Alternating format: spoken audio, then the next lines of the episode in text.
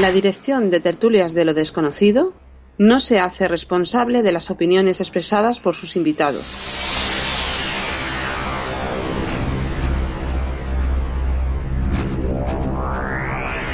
Primero fueron unas enigmáticas llamadas, después una abundante documentación de las más diversas disciplinas y por último, según muchos testigos, la presencia de naves extraterrestres.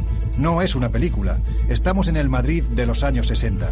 Ahora bien, ¿fue un montaje realizado por un iluminado o había algo más detrás de aquella gigantesca trama? En noviembre de 1954 aseguró haberse encontrado con el tripulante de un platillo volante habían llegado de un planeta situado a 14 años de luz de, la Tierra y estaban infiltrados y vivían entre nosotros.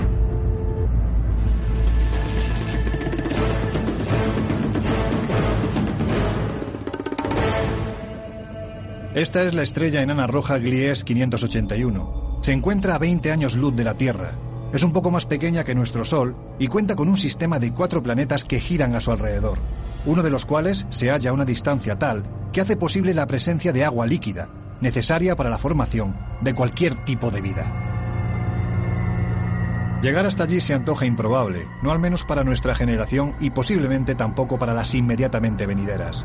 Pero esto nos ha permitido reabrir un viejo caso, del que hasta hace pocos años se consideraba el único exoplaneta habitado.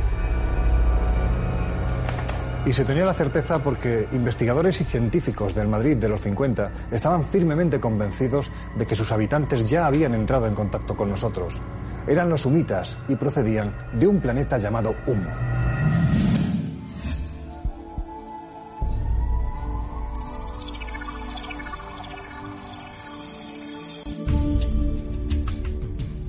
Comienza Tertulias de lo Desconocido.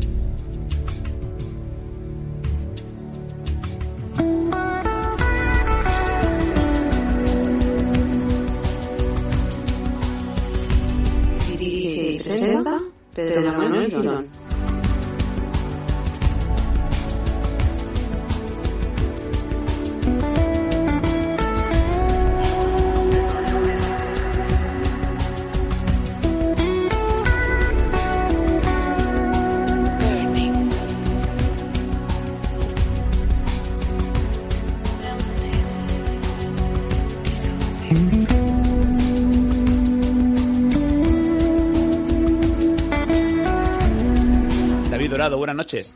Hola, buenas noches a todos los oyentes y a vosotros. ¿Qué tal, David? ¿Cómo estás? Bien, aquí estamos.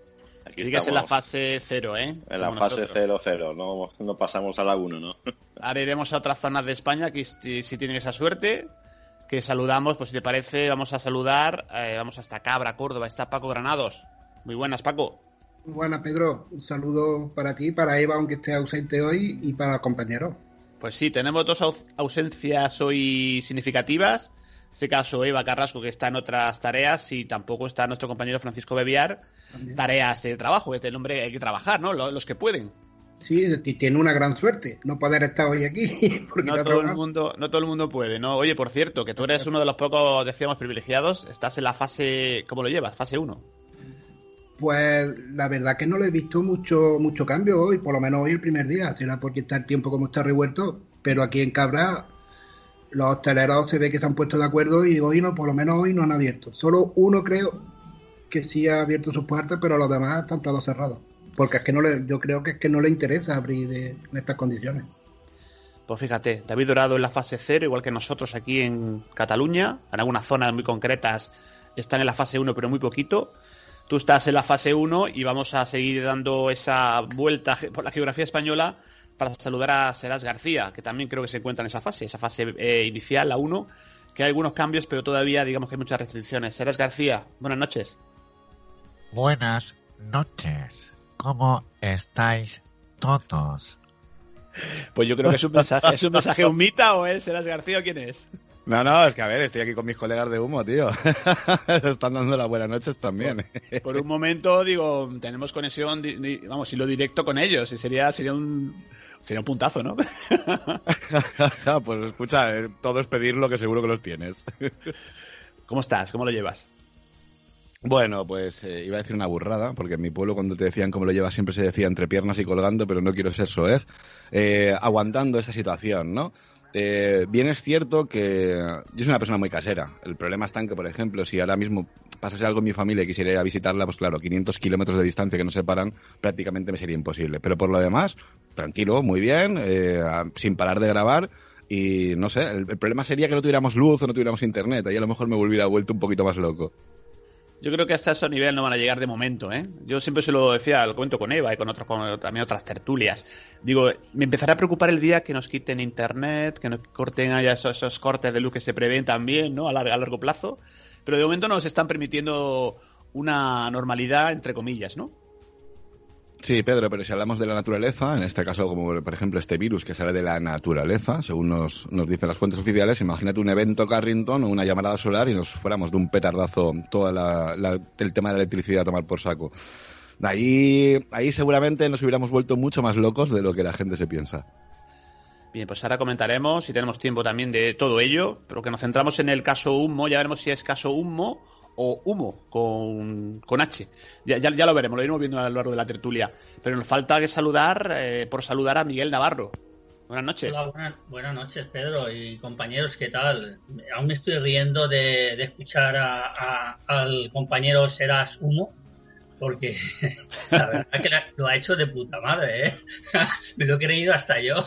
Pues mira, luego comentaremos, ¿no? Dicen que los sumitas no tienen glotis, ¿no? Y digamos que tienen una pronunciación así similar a esa imitación que hizo que hizo Serás, ¿no?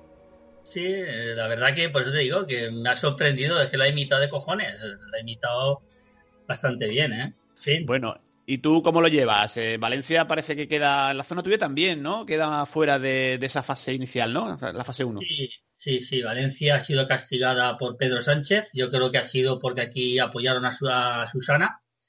Y es lo que pienso yo. Yo pienso que ha sido un castigo político porque pensando en el País Vasco, o sea, creo que es en Vizcaya, no sé, rectificarme si me equivoco, con, más, con un repunte al alza y sin embargo han pasado a la fase 1. No entiendo tampoco el motivo.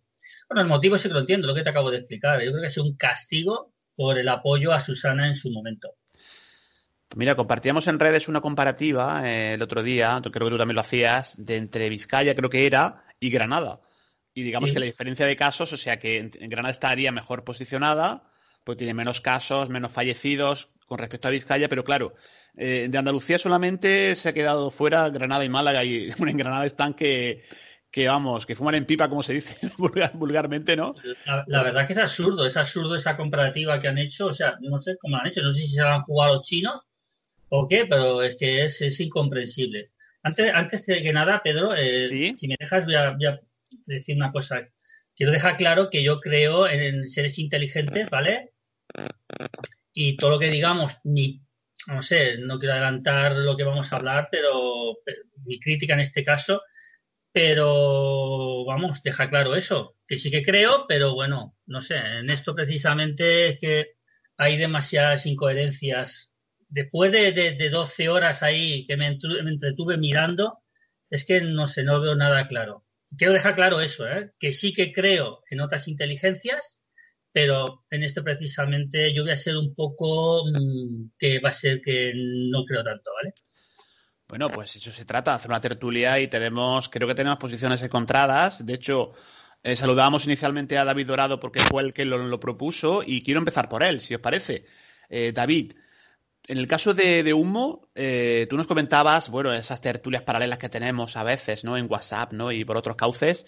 Digamos que tú sí eres, sí crees que esta civilización se puso en contacto con la Tierra y hubo contacto, incluso que hubo pues, cartas, que hubo, digamos, una presencia de ellos aquí entre nosotros, ¿no? Sí, yo pienso que incluso creo que soy el único de toda la tertulia que cree, que aún cree en el caso Humo y por eso te lo, te lo propuse para, para ver si, si a lo mejor escuchando a vosotros, que, que, pienso yo que, que, no lo creéis tanto, a ver si me convencéis, porque yo tengo aquí unos datos, que es lo que me hace a mí, lo que me hace a mí creer en este caso. Pues si te quieres podemos empezar por ahí. Realmente, en base a toda la documentación que tú has eh, podido leer, digamos que programas de radio durante muchísimos años, ¿Tú por qué te decantas por esa teoría de que realmente estos humitas se contactaron con, bueno, con la Tierra y tuvieron ese contacto tan directo, entre comillas, con, con seres de aquí, con, con los humanos? Pues para empezar, eh, hablamos de los años 60 en España, ya sabemos cómo estaba el nivel cultural entonces, y, y yo he leído, a ver, yo he tenido la- la- casi todos los informes, bueno, que son más, más de 1500 páginas. Bueno, los he leído como he podido porque yo no soy astrofísico para entender lo que ponía ahí. Pero no es normal, partiendo de la base de que esos informes de astrofísica, de biología, genética, física nuclear, mecánica cuántica, psicología moderna, eh, eso en los años 60, el- con el nivel que había en España, eh, eh, vamos a ver, si no viene de humo, ¿de dónde viene todo eso? Yo parto de esa base. Y- O sea, que digamos que lo, que lo que te hace decantarte a ti por esa teoría es que realmente, eh, bueno, pues esas, eh, esas cartas, esa información que ellos proporcionaban, pues a todos los niveles, ¿no? En científicos, en matemáticas, en... Sí, digamos que ciencia, eran- geometría, de, de- de- vamos. Y el Digamos signo es- de humo apareció en pinturas rupestres, según dijo JJ Benítez en su libro, no me acuerdo cómo se llama, el, el hombre que susurraba los humitas. Exacto, sí. No, y, apa- y aparte también se, se hablaba del- de, los dogones también, ¿no? Que había algunas representaciones. Sí, sí. Luego también está la famosa foto de San José de Valderas, el 1 de junio del 67, que se dijo que se que se que faltaba los los las- los originales, lo que era la, la fotografía que no no, no vamos no lo quiso dar el que hizo la foto. Los negativos, que quiero decir. Y entonces ha dicho que si, que, que si se hizo la foto con un hilo de pescar, que luego se ha demostrado que la foto tiene como una pequeña doblez, que eso es un efecto de la foto, no que sea un hilo de pescar. Lo, lo que pasa que, claro, te mosqueas porque los negativos nunca han aparecido. Es, es como si hubiesen cortado, como si lo hubiesen trucado. Pero bueno. También en 1966 dos personas en Aluche vieron, en el pueblo de Aluche vieron dos, bueno, vieron una otra nave con el mismo símbolo. Incluso un piloto de eh, por la zona de Teruel también vio un piloto de no, no me acuerdo de dónde fue, pero por la zona de Teruel también vio un avistamiento ovni con el mismo símbolo. Partiendo de ahí, Sí, me llamó la atención eh, que, bueno, veía yo un reportaje sobre JJ Benítez, que él sí le daba credibilidad, ¿no? Al, quizá al contacto, a las cartas, a los manuscritos, pero sí, él dice que sí, que lo- esos avistamientos, en base a los testimonios, que hubo mucha gente a la vez que sí vio esas naves y con ese símbolo tan ya que ha quedado, bueno, eh, ese icono, ¿no? Ya que es tan conocido de, de humo, ¿no? Sí, la- eso se ha quedado ahí pa- para siempre. Salieron, eh, fue un caso muy famoso en España, en Francia, incluso en Rumanía salieron libros de, humo. Pero claro, que alguien me explique a mí. Yo sé que en, muchas de las cartas que se mandaron a una treintena de personas dispersas, porque se hicieron grupos de ufología y se mandaban cartas por toda España con el cuño de, humo. Pero claro, yo sé que no todas la- las, las- las páginas puede que alguien metiera mano ahí para inventarse tonterías, pero la mayoría de las de las de las cartas que se mandaron, que me explique a mí cómo, quién sabe esos informes de astrofísica, de biología, de, de, de- de todo esto, de geometría, en los años que estábamos en España. Son, es, es impensable. ¿Quién ha, quién ha mandado esas cartas? Luego se dice que hay un contertulio en, de la Rosa de los Vientos que dice que tiene pruebas de que, de que esto es mentira, pero no las, no las, no las, no las expones. Estamos en las mismas. Luego ya se dijo también que José Luis Jordán admitió al final de que fue un, un- un fraude que lo, que, lo, que lo hizo él porque quería hacer un fenómeno social. Sí, estamos hablando, fíjate, eh, David y, y compañeros, 180 documentos, 1500 páginas. Sí, sí. Y realmente una, pero claro, mucha gente se pregunta, los críticos con este fenómeno, entre los que reconozco que me incluyo, ¿cómo es posible que una civilización tan avanzada se dedique a mandar cartas mecanografiadas? No tenga otras Y posibilidades. que acampen en el Albacete, joder. Es que O llamadas de, Albacete. llamadas de teléfono y no tengan, digamos, a ver, es una de las, de las críticas que se hacen al fenómeno. perdona, perdona, Pedro, y telépatas. que es lo de incoherencia total. Telépatas y mandan cartas mecanografiadas y por teléfono. Joder, si eres telépata, no lo entiendo. Bien, pues yo Es creo que sí. incoherencia- Una incoherencia acojonante. Si os parece, si os parece, pues cada uno hacemos una, digamos, una primera ronda de, digamos, para que los oyentes se sitúen, digamos, en la posición que tenemos cada uno en esta tertulia. Y, y luego ya entramos en debate. Luego más adelante entrará también, pues, Carlos Dueñas con el cine, ¿no? Que trae también algo en relación a este tema. Tertulias de lo desconocido. Eh, vamos a ir, si, si queréis, ampliando un poco la, digamos, los comentarios. Eh, Serás García. No, no, a mí déjame el último. Yo es que estoy aquí con mi colega Unmita. Lo que pasa es que como es, es a ver, eh, como vosotros no creéis en este tema, no lo estáis viendo, pero tra- realmente está aquí conmigo. Yo, si queréis, yo es que puedo hacer dos cosas. Pues mira, vamos a hacerlo, va, ya que me has dado el paso, venga. Esto es muy sencillo, mira, el caso Humo, palabras textuales de Jordán Peña al investigador, como bien decía ahora mismo David Dorado, a Manu Carballal. Eh, Manu Carballal colaboraba con la Guardia Civil y, Jordán Peña se pensaba que este era un guardia civil y no, era simplemente un investigador, ¿no? Palabras textuales, os las voy a leer. Dice así, he sido el autor de Humo. Es un experimento que hice para estudiar la credulidad del hombre, pero se me fue de las manos. Fue un fallo mío, estoy arrepentido. Mi intención fue hacer creer que existía un grupo de extraterrestres que habían llegado hasta Francia y desde allí se extendieron a España, Sudamérica, etcétera. Pero es preciso decir que no hacía alusión a ninguna secta. Los creyentes eran libres de creer o no. Lo que pasa es que, con el tiempo, algunas personas se han fanatizado con humo y lo han convertido en una secta. Una cosa que no era peligrosa, la han convertido en peligrosa. Eh, haciendo alusión a estas palabras, pues bueno, ¿qué es lo que ha pasado con la ufología a día de hoy? La gente cree en cosas que no puede demostrar, que no realmente no, no tiene ninguna prueba fehaciente, científica, que pueda demostrar, que pueda contrastar y contrarrestar, pero creemos siempre en algo superior a nosotros, pero eso es, algo que parte de nuestro instinto primario, el creer siempre en seres superiores, porque dentro de tanta evolución tecnológica, seguimos siendo los mismos primates, si es que podemos venir de una evolución, que lo dudo, pero seguimos siendo los mismos primates que hace 200.000 años. O sea, podemos trabajar con herramientas y demás, pero si nos quitas la electricidad del Internet, ¿qué somos? Somos simples animales. Somos simples animales. Ahora, si podemos demostrar que en base eh, del propio autor, el propio autor ya está diciendo que esto fue todo un fraude, ¿cómo puede ser que a día de hoy sigamos hablando de esto? Yo no niego la existencia de luces en el cielo, de cosas muy raras que cruzan nuestros espacios eh, aéreos a unas velocidades increíbles, superando el Mach 20, haciendo zigzags, acelerando, decelerando, incluso quedándose estáticos.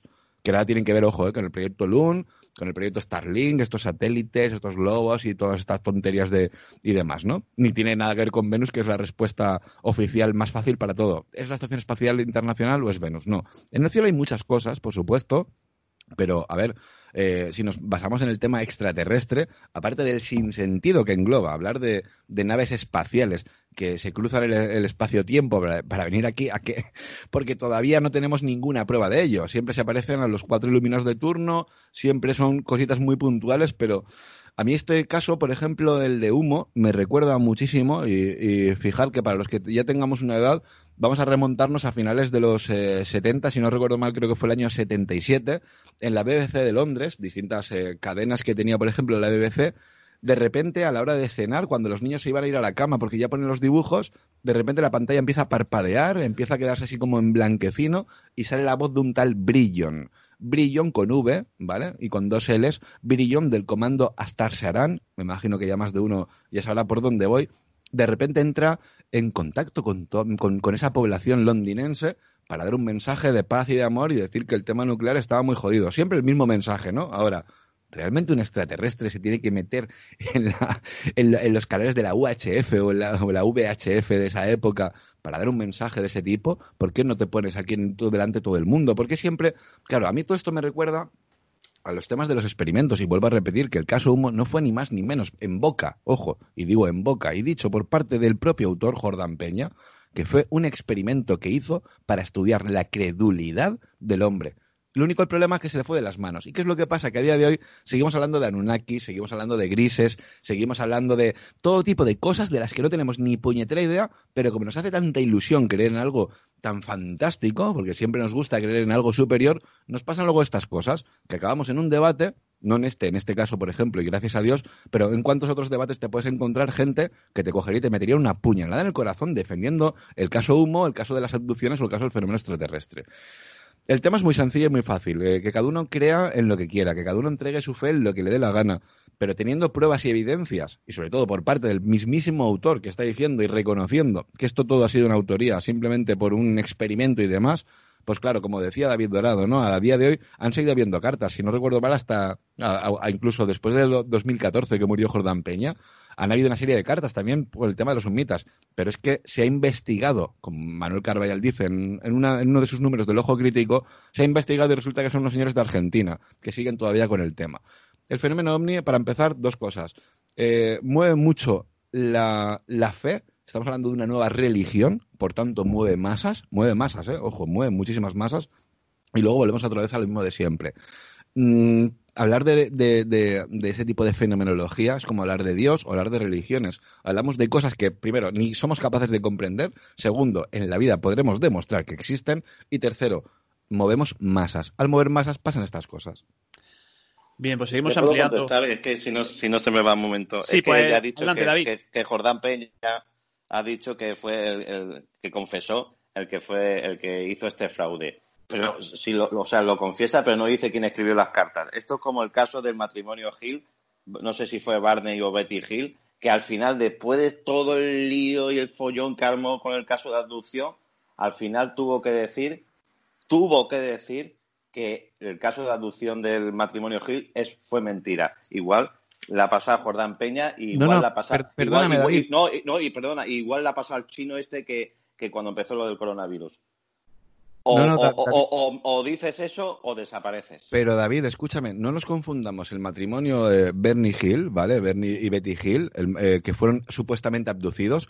El la diferencia que hay con esa abducción es que, por ejemplo, para mí sí que fue real, pero no por seres extraterrestres. Fue un experimento de la CIA. Es más, fíjate, te voy a contar un detalle. El matrimonio eh, eh, Hill reportaron en esa, en esa experiencia de hipnosis que ya de por sí la, experiencia de las hipnosis o la regresión hipnótica para hablar de ese tipo de experiencias me resultan completamente ridículas porque puedes inducir falsos recuerdos en el testigo, pero precisamente en este caso, además que lo comento en mi libro, resulta de que estos señores narran en esa experiencia que el ser extraterrestre abre un cajón Joder, un extraterrestre viendo cajones, tío.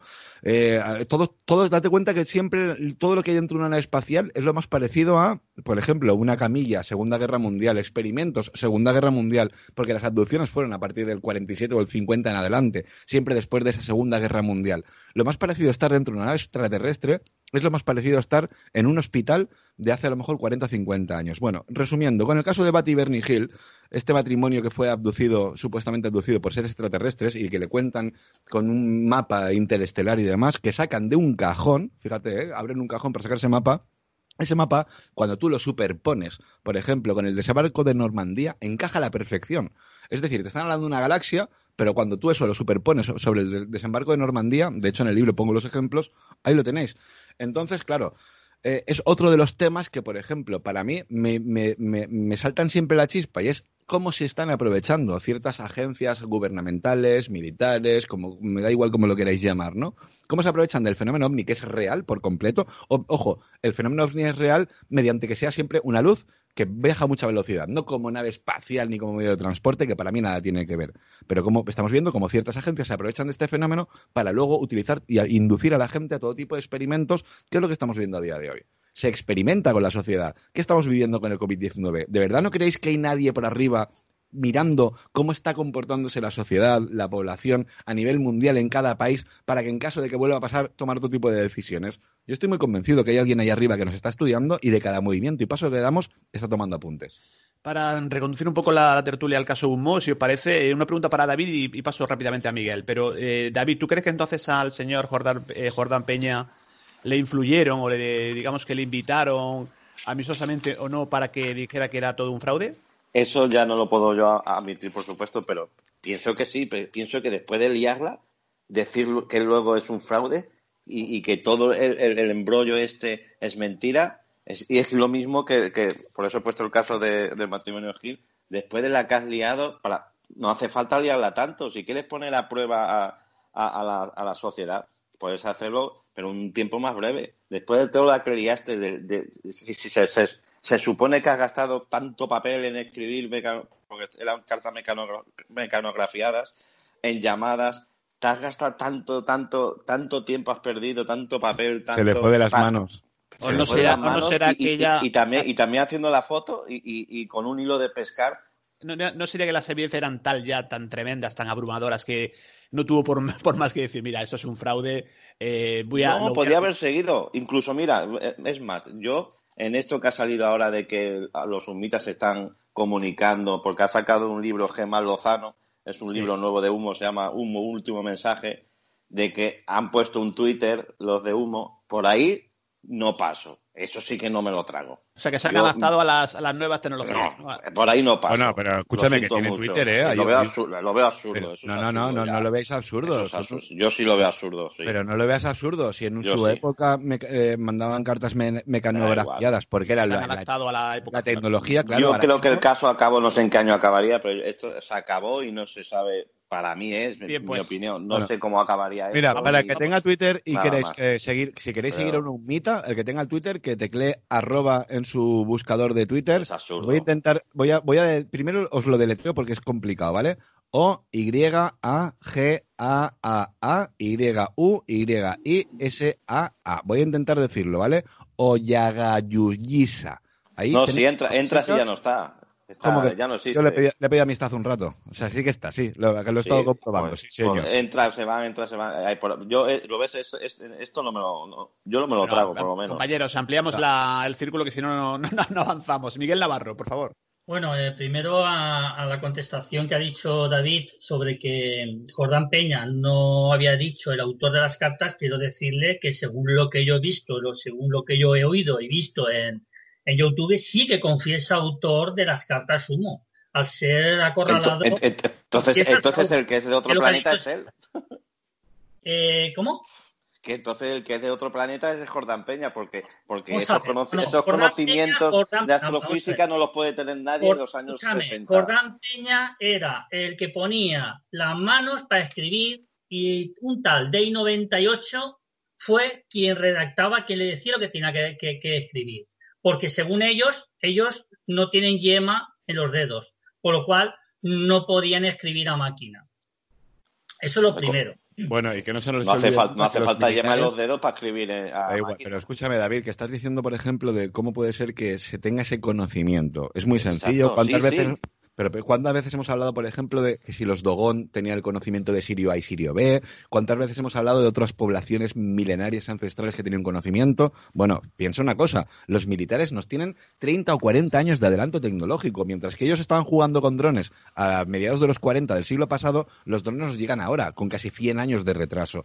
Ahora mismo, mientras que a ti te llega un láser como un juguetito y demás, la- los militares llevan trabajando con el tema láser desde hace décadas. Entonces, esta gente nos saca un conocimiento, ya no es un conocimiento, es conocimiento, evolución tecnológica y una serie de cositas que es que es obvio que sepan mucho más de lo que se sabía, por ejemplo, en esa época. Y luego también volvemos a lo mismo. Es que eh, esto es como, un- como lo que suele decir mi pueblo. Hasta luego, Mari Carmen. Que sigamos hablando, por ejemplo, del caso Humo, cuando ya el propio autor ha reconocido, y ojo, lo reconoce por un motivo. Porque cuando Manuel Carballal se acerca a él, eh, eh, Jordán Peña se pensaba que como Manuel Carballal estaba relacionado con la Guardia Civil, se pensaba que era directamente un guardia civil. Vale, ojo, también hay que decir una cosa. La gente bajo presión, eh, cuando está en un momento de, de- estrés y demás, a lo mejor se pone a hablar y a decir más tonterías de la cuenta, se le va la olla y simplemente por el hecho de decir, mira, me voy a cubrir y me, encubro de mucha mentira, como el otro día estuve investigando un, caso muy, interesante, y da igual, para que me entendáis todos, ¿no? Qué fácil es decir, no, no, es que esto, sí, esto lo he provocado yo. Es más fácil decir que lo he provocado yo, me como una multa, me como lo que sea y tal y de cual, que realmente haber vivido una situación extraña y ahora cómo le explico yo a la gente lo que ha pasado. Y os pongo ejemplos, por ejemplo, de la Guardia Civil, militares, que han pasado por una experiencia, o, incluso pilotos de la aviación comercial, que han pasado por una experiencia, fenómeno entre comillas, ovni, ¿vale? Y cuando llegas a tierra, ¿cómo cojones vas a decir todo, todo esto? Mejor decir, mira, me lo he inventado, y lo- cuando, cuando de repente vi una luz y empiezo a decirle al mundo, ¡buah, que estoy viendo una luz, que estoy viendo una luz! Ah, no, que fue una ida de olla. Mejor decir eso, no vaya a ser que cuando llegue a tierra me cojan, me despidan, me echen de mi puesto de trabajo, me señalen y me ridiculicen. Ahora, con el fenómeno humo, la propia Valaro lo dice, humo. Es que ya está. Eh, ya podemos seguir creyendo en cosas o, o dejar de seguir creyendo en otras cosas, pero con el tema de las cartas, a día de hoy se siguen mandando cartas y está más que demostrado que son unos señores de Argentina, por ejemplo, que siguen mandando cartas. Ahora, pensar que un extraterrestre que no tiene glotis, vamos a ver, ya para empezar me parece ridículo, no tiene glotis, pero tiene dedos, pero no tiene huellas dactilares, es que los personificamos, lo hacemos como, como nuestra imagen y semejanza, y luego lo de siempre, o sea, se ponen con tecnología de, de- mecanografía, algo que viene desde la otra punta del universo, viene aquí a enseñarnos mecanografía cuando ellos ya tendrían que estar con la física cuántica y que nuestra eh, inteligencia o nuestra civilización le pareciera lo más ridículo, absurdo y sobre todo obsoleto de nuestro universo. Sí, no, que tengo que quiero escuchar eh, que, hemos cortado a Miguel Navarro. Mi- Miguel, creo que te queda algo- por comentar y luego Paco Granados. Sí, me queda bastante. Bueno, a lo que estaba diciendo la tecnología, yo me he quedado flipado con la tecnología, porque hacer una máquina de olores te cagas, porque ves la máquina y dices, madre mía, ¿cómo es posible que esa, esa, esa- esos seres tan inteligentes hagan una máquina de olores que, vamos, que lo hace un crío que esté estudiando en la universidad, eh, yo sé, física, no sé. Bueno, eh, para poner atención a los, a los oyentes, todo esto viene de, de 1934, ¿eh? que eh, interceptan en el, plan- el exoplaneta Humo una señal codificada en ondas hercianas en alfabeto Morse, ¿vale? Yo me pregunto, si es, todo esto pasa en 1934 y todas estas cosas pasaron de- desde los años 50 a los años 70, desde el año 34 al año 50, ¿qué, qué pasó? ¿Nos estuvieron estudiando? No lo sé, que nos lo explique David. Mira, lo único que encuentro... No, yo, yo no lo sé, vamos. Eh, Perdona, perdona, perdona y termino, David. Y, y- y No, no, no, no, no, digo que no lo sé. Lo que encuentro más razonable y lo encuentro que me ha gustado de verdad en todo lo que he estado revisando ha sido el cómo viajaban. Con pliegues en el espacio. La verdad, es algo asombroso. Yo ahí tengo que reconocer que es una idea muy buena, pero a ver cómo narices haces un pliegue en el espacio. Pero bueno, eso es lo que realmente he visto que, pueda, eh, no sé, marcar una tecnología sí que es superior eh, y, ahí utilizar mejor la, la- física cuántica, que lo que estaba diciendo eh, Serás. Eh, vamos, es que yo me inclino más a que ha sido un experimento sociológico de la KGB y el CNI más que otra cosa, porque es lo que todo el mundo está diciendo, hasta David Parcerisa lo dice, es que Pero no, no, a mí, Antonio... pero escúchame, no me pongas ejemplo de Parcerisa. Te lo, No, eh, no, te pongo- te voy a te- poner te- otro, ya, ya, sí, que está Te claro. digo que- yo, por sí, ejemplo, que no tengo tanta credibilidad o no soy tan famoso como Barcerisa, pero eh, Jordán Peña estuvo en contacto con distintas agencias gubernamentales y sobre todo de inteligencia, que luego también fue todo muy profuso y muy difuso y demás, pero volvemos otra vez a lo de siempre. Cómo a ciertas agencias le interesa que haya gente de la población que promueva y mueva mucho a la masa con el fenómeno ovni. ¿Por qué? Porque mientras que 4 o 5 borregos están, habla- 4 o 5, 40 o 400 mil borregos están hablando de platillos volantes, no están pendientes de que realmente existe como fenómeno ovni. Esa es la diferencia. Jordán Peña estuvo en contacto con muchísimas agencias de, eh, de inteligencia. Y ojo, que esto, ya te vuelvo a repetir, que yo lo estoy diciendo y que ojo, que nadie me crea, que lo busque. Si es que esto es muy sencillo, si lo tenéis todo en internet, joder. Que este fenómeno, como vuelvo a repetir, humo. Es que ya está, que no tiene más vuelta de hoja. Concluí- concluimos, eh, Miguel, y pasamos a Paco. Si no, no, no avanzamos, ¿eh? Y luego sí se habrá tiempo para la tertulia. A ver, que, que- que está claro que, a ver, podemos creer o no podemos creer, pero no solamente ha sido David Pastéis que lo ha dicho, es que se ha dicho en Libertad Digital, que estaba de invitado mucha gente en ese momento, hasta, no sé, es que eh, hay cosas que, no, me, no, no, no me casan, que es lo que se ha dicho antes, el tema de, de, que son personas telépatas, seres telépatas, se comunican a través de carta, a los 12 años pierden la glotis, se tienen que poner un aparato para que puedan hablar, como, no sé, como Robocop, o como ha hecho Serás hace un momento, eh, no lo sé, y, y luego se dedican a robar bombillas, señores, en una granja se, dedican a robar bombillas, y luego al tiempo le, le indemnizan a esos granjeros con un dinero. Es que, ¿para qué quiere una bombilla si una bombilla es primitiva? O sea, una bombilla... Pero eso, Miguel, es como los Anunnaki con el tema del oro. Si de por sí la plata tiene muchas más propiedades que el puñetero oro, ¿qué sentido tiene que vengan desde otra punta de la galaxia aquí a robarnos el oro y a crearnos como seres humanos para poder extraer de oro de una mina? Si de por sí la plata es mucho más convencional y mucho más factible a la hora de utilizar tecnología y tiene muchas más propiedades. Es la tontería, que la gente compañeros. no lo comprende. Compañeros, eh, dentro de cinco minutitos entra Carlos Dueñas y todavía no hemos escuchado a Paco Granados. Entonces, Miguel, ¿tienes alguna ¿concluimos la, el argu- la argumentación o pasamos a Paco? vamos a concluir. Lo que pase Paco, si no le vamos a dar al Claro, compañero. es que, es, es que si interrumpimos cada vez, luego habrá tiempo para la, para la tertulia, pero sí quería que primeramente hiciéramos una ronda, digamos, para que los oyentes se posicionen un poco en cuanto a lo que opinamos cada uno. Estás escuchando Tertulias de lo desconocido. Eh, Paco Granados.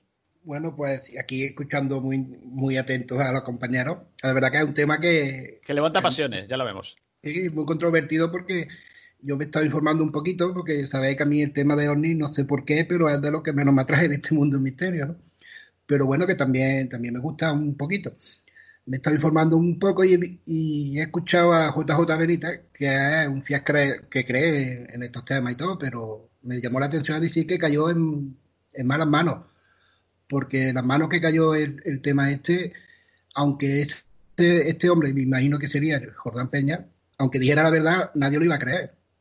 O sea que si una persona que miente tanto, según JJ Benítez, pues no sé yo, se pone ya en duda todo lo, todo lo que lo que dijo. Aparte, como han dicho los compañeros, también él, mismo dijo que, había sido un montaje que lo había hecho él. Que estuvo ocasionado por gente, no lo creo, porque si tiene contacto con seres supuestamente superiores a nosotros, le tuvo más miedo a los humanos que a esos seres extraterrestres porque se le podía haber defendido, ¿no? No, tú di porque esto es verdad, ¿no?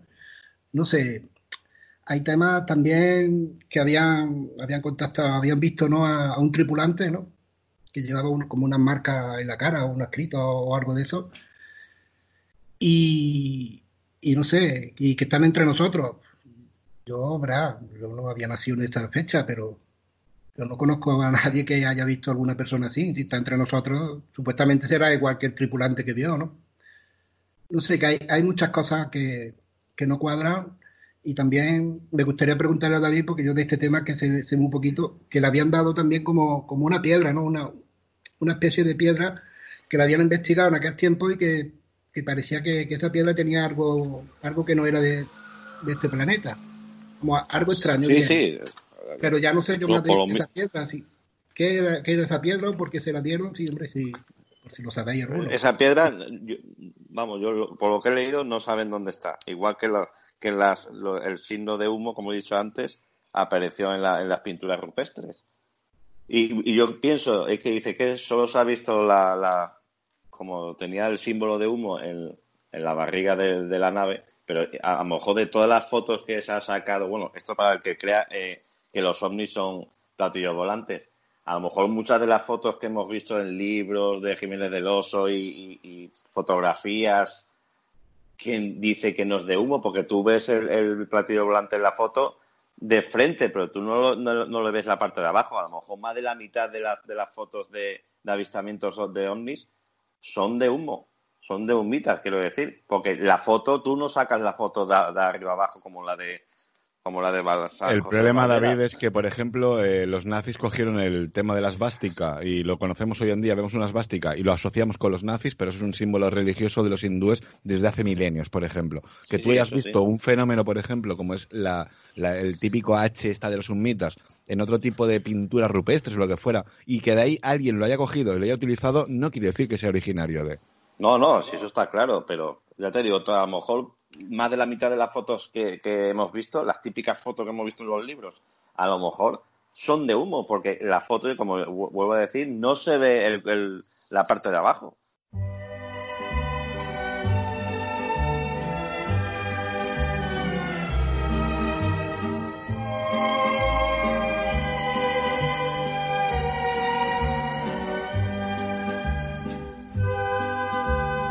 Continuamos enseguida porque que veo ya conectado a Carlos Dueñas, al que saludamos. Muy buenas, Carlos. ¿Qué pasa? ¿Cómo estamos? Buenas noches. Desde el búnker. Ahí estamos, aquí Y cada todavía día. y en fase cero todavía. Estamos en cero cero. Esto es como Y- la cerveza. Vamos, fíjate qué blanco estoy yo todo el día aquí dentro. ¿Estás ganas de ya pasar la fase 1, de poder ir a más sitios, contactar con reunión de 10 personas? ¿Cómo lo ves? Bueno, yo con un par ya me basto, ¿eh? O sea, no, no tampoco seamos aquí, no, no vayamos, no nos vamos para arriba. Bueno, ¿qué tal? ¿Cómo estáis? Poquito a poco, pues mira, estamos en una tertulia bastante, bueno, pues de las que a mí me gustan, ¿no? Encendida y hay posturas encontradas. Estamos hablando del caso Humo, que no sé si a ti te, personalmente te gusta, lo has seguido, te, te- que te sugiere. Y en relación al tema del cine, pues yo creo que tienes algunas cositas preparadas, incluso un audio que nos has proporcionado que escucharemos más adelante. Sí, a ver, me lo has, me lo habéis puesto difícil, ¿eh? Porque, a ver, hablar de, de cine y de humo es muy complicado, porque, de hecho, mm, no hay nada eh, sobre, sobre humo. Y mira que da- daría para una buena película esto. ¿eh? Ahora te has dado cuenta que he estado buscando temas, digo, y la culpa de David, ¿eh? Temas que Carlos no sepa ni una Ay. Ahí está, te hemos pillado.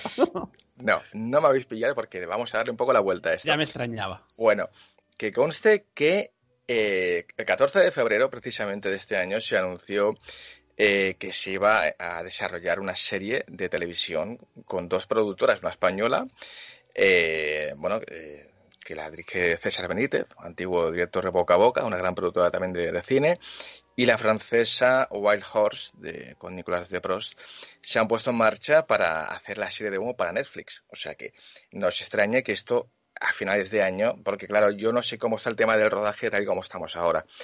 Con lo cual, seguramente a 2021 aparezca esta serie sobre humo, que no sé qué enfoque le van a dar, ¿eh? eso sí que no lo tengo, si van a darle, qué ángulo no van a buscar para, hablar de esto. Pero bueno, dicho queda, eso es lo único que hay sobre humo. Yo lo que, lo que os he traído esta noche, pues quizás es la película que más se parece am, al caso Humo, ¿no? Esto que siempre es la controversia entre si esto si fue una pirula, si es cierto, si no, que hay de cierto, que hay de no. Total. Em, vamos a hablar de una película que todo el mundo conoce. Todo el mundo conoce. ¿eh? Y me refiero a Capax. Capax, eh, una película de Ian- Softley del año 2001. Y vamos a hablar solo de esta película, ¿eh? Pero con, con una cierta polémica. Eh, porque Capax, eh, bueno, se, se produjo en el año 2000, se estrenó en el 2001, tuvo bastante éxito. De la crítica, ¿no? La crítica la puso muy mal, la verdad. Que tenía un buen arranque, la, la idea era buena, pero que no, no había un buen desarrollo. Em, protagonizada y producida también, porque estaba en la producción Kevin Spacey y Jeff Bridges, dos actorazos, ¿no? Vale, hasta aquí bien. Vale. Eh, como curiosidad es la película, te voy a contar. Mira, por ejemplo, a ver, la película todos sabemos y que no, pues os cuento un poco la sinopsis. Va de Prot, Prot es Kevin Spacey, que es un paciente muy especial que está en un, eh, en un psiquiátrico y necesita la ayuda, bueno, un, psiquiatra se, se, se interesa por él porque lo ve un tío muy, muy, muy especial, ¿no? Y, y bueno, pues a, partir de aquí, él dice que él, pertenece a otro planeta, de Capax, él viene de Capax y que él está, bueno, a, a principio estamos todos diciendo, este tío está un poco mal de la cabeza, pero poco a poco, hasta el propio psiquiatra empezará a dudar de que que hay de cierto, porque claro, el tío tiene una, mm, habla con mucha convicción, te habla de unas teorías muy extrañas, o sea, de- el tío tiene la cabeza increíble, un- matemáticas de distancias de estrellas, de- bueno, bueno, la verdad es que el tío es, es muy convincente. Y llegamos todos a dudar qué hay de cierto y qué hay de no. Vamos, y que, y que, y que hay de, de, vamos, de falso en el tema de que, de que Kevin Spacey, Prot, sea o no de otro planeta. Hasta aquí bien. Bueno, curiosidades. Este, esta película la produjo Kevin Spacey. Le pidió, mm, eh, le encantó una novela que sacó Gene Breuer. Atención a este nombre, Gene Breuer, eh, que sacó, ya había, pasado unos años. Y le encantó esa novela. Entonces le encargó, le encargó Kevin Spacey al guionista eh, Charles Levitt, le encargó el guion de esta novela de Gene Breuer, de Capax, ¿no? Y dijo, oye, pues sabes que a mí me gusta más, yo, él se veía más en el, personaje del psiquiatra. Y le ofreció, cosa que yo me alegro mucho de que dijera que no, a Will Smith, que hiciera de extraterrestre, de Prot. Yo no veía a Will Smith, sinceramente, de Prot, no lo veía. Y más después de, de haberse cargado a todos los alienígenas en Independence Day, claro, no lo veía de Prot. Entonces él rechazó el, el papel y aceptó. Al final dijo, bueno, ¿sabes qué? Pues yo me quedo el del extraterrestre y le doy al psiquiatra a Jeff Bridges. Aceptó y ahí salió una gran película. Para mí me gusta mucho esta película, ¿eh? de Capax. ¿Qué problema hay? Bueno, si queréis hacemos una cosa. Vamos a escuchar un audio y Sí. luego ya os explico la movida. Adelante, cuando quieras. Vamos a escucharlo. ¿Por qué quiere curar? ¿Puede darme un motivo serio que podamos discutir ahora los dos? Rantes, si usted no es un chiflado, yo tendría que admitir que realmente es un extraterrestre. ¿Sabe lo que eso significaría? Que el chiflado soy yo. La naturaleza solo permite un desarrollo muy lento.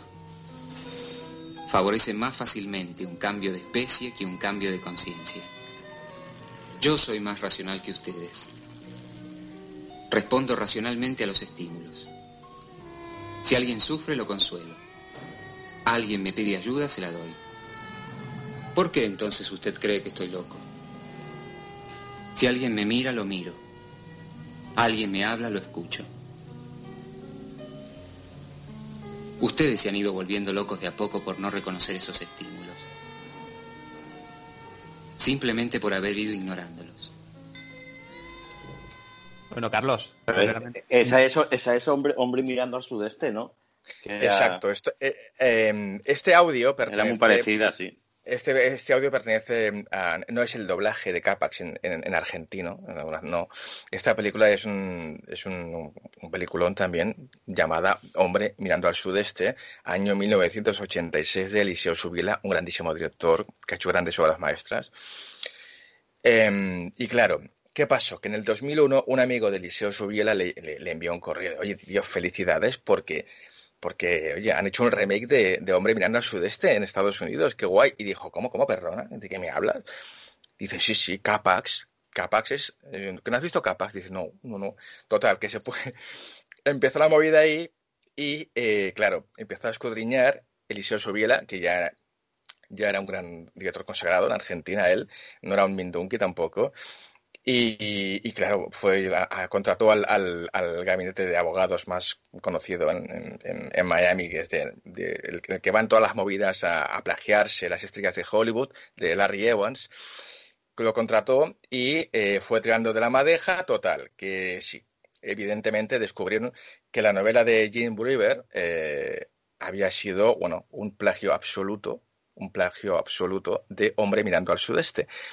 Eh, él demandó a la, Universal y el abogado Larry Evans le dijo, oye, mira, aquí como si esto tira para adelante este juicio, eh, que sepáis que toda la recaudación de, de Capax eh, internacional y también lo- local, o sea, en Estados Unidos, nacional, va a ir para Eliseo Subiela, porque es el autor. O sea, si os consideran, si se considera que lo es un plagio, a ver, yo os digo el, el- la sinopsis de Hombre mirando al sudeste. El doctor Julio Denis es un médico psiquiatra que trabaja en un neuropsiquiátrico. Un día llega al hospital un joven rantés, no se llama Pro, se llama rantés, que dice ser de otro planeta y lo trata como un paranoico, pero Rantés irá introdu- introduciéndose en su vida, haciéndolo dudar de si realmente está loco, con lo que sutilmente le obliga a replantear su vida y su profesión. O sea, capax, capax total. Eh, claro, eh, finalmente el, el- autor de la novela, Jim Brewer, reconoció, mm, bueno, no, no dijo que sí que había sido un plagio, que dijo que, bueno, que, que quizás él había visto la película y que todo está en el éter, que los artistas, pues bueno, se inspiran, pero que él también había sufrido mucho de pequeño y que estaba inspirada en algo autobiográfico, pero finalmente eh, hasta el propio guionista de Capax eh, dijo que, oye, que yo no sabía nada. Yo, a, mí, a mí me dieron un- una novela y yo la adapté. Yo no tengo nada que ver. La Universal dijo, a mí, nos, han, nos, han- nos ha llegado un guion y no tenemos nada que ver con este señor, con el, el autor de la novela. Eh, de hecho, y esto es una curiosidad también, Jane Brewer ya había escrito la segunda parte de Capax, que se iba a rodar, que se llamaba One Beam of Light, o sea, un rayo de luz. Capax 2 se llamaba, que era la segunda parte de Capax, o sea, él ya veía el filón de ahí. Imaginaos. Y total, que al final se abortó la novela, llegaron a un acuerdo ami- amistoso para que Eliseo Subiela también, pues bueno, se, se ganó un buen dinerito y al final no hubo esa denuncia a la Universal. Otra curiosidad ya, y bueno, pero, sí que fue declarada, mm, sí que fue más menos declarada como plagio esta película, ¿no? Eh, Capax, a ver, que, no deja de ser una gran película, ¿eh? Está, ya- a mí me encanta Capax, ¿eh? Pero sí que hay que reconocer que es un, es un plagio absoluto de Hombre mirando al sudeste, de Eliseo Subiela. Y hay una secuencia que el 2 de noviembre de 1900, de, perdón, del 2001, en un programa de televisión, Richard Gere, y ya veréis, ¿esto qué tiene que ver ahora? Sí, pues Richard Gere, en una, en una entrevista en televisión, eh, le dijeron, oye, tú la película esa de Mr. Jones, de Mike Figgis, que, que le hace como una especie de tío, así como un poco eh, eh, bipolar, ¿no? Que a veces, ¿os acordáis de Mr. Jones, una gran película?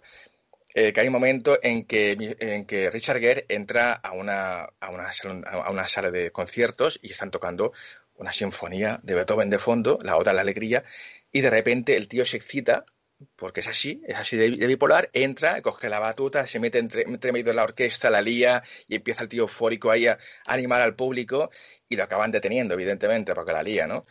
Pues esa secuencia es otro plagio idéntico que también sucede que ha visto Hombre mirando al sudeste. Hay una secuencia idéntica que Rantés, el extraterrestre, se mete también en una sala de conciertos, quita la batuta, están tocando un tema clásico y hace lo mismo.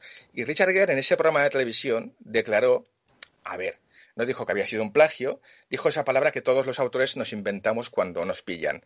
Es un homenaje. Cambiamos plagio por homenaje. Entonces dijo, sí, es verdad.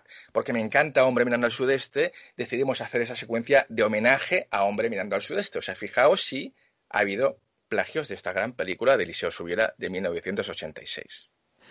Realmente cantidad de datos que nos dejas, como siempre. Oye, yo sé alguien que no podrías entrevistar y mira que haces entrevistas, Carlos. Esa un humita. Yo creo que no tienen glotis, ¿no? Dicen. ¿Cómo, cómo lo harías?